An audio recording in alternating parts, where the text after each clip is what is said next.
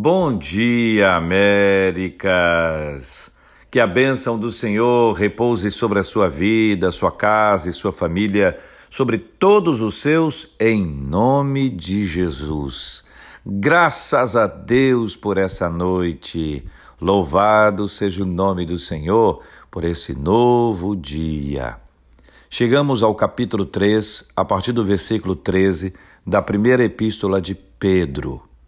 Ora, quem é que vos há de maltratar, se fordes zelosos do que é bom? Mas, ainda que venhais a sofrer por causa da justiça, bem-aventurados sois.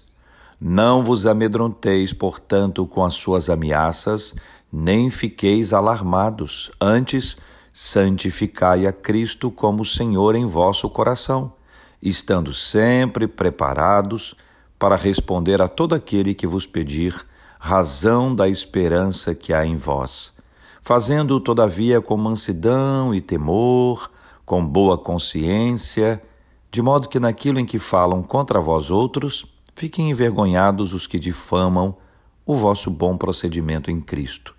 Porque se for da vontade de Deus, é melhor que sofrais por praticardes o que é bom do que praticando o mal.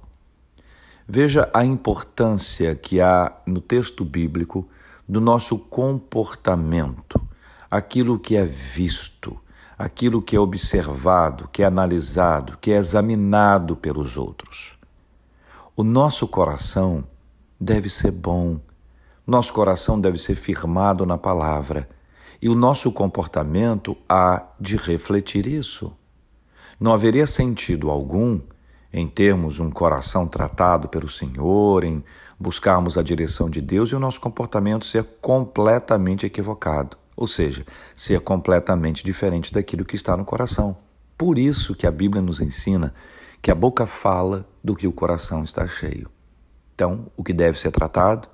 Primeiro, o coração.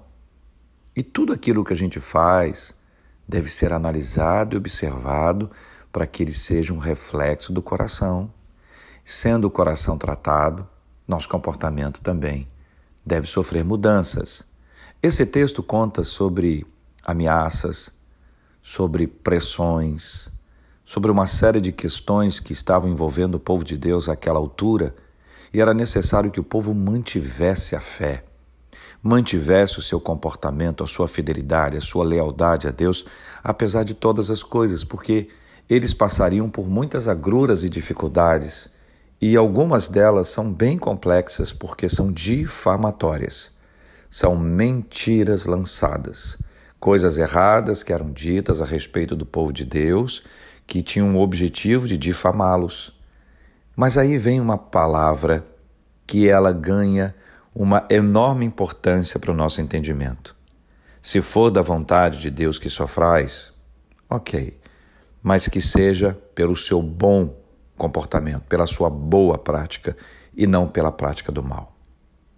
Que o nosso comportamento, ainda que a gente passe por pressões, por difamações, por complicações, ainda que seja por causa do nosso bom comportamento e nunca por alguma coisa errada que a gente tenha feito. Todavia, nós somos imperfeitos e em nossa imperfeição nós precisamos da misericórdia de Deus. Então hoje também é dia de pedir ao Senhor misericórdia pelo que foi feito, pelo que foi dito de forma inadequada.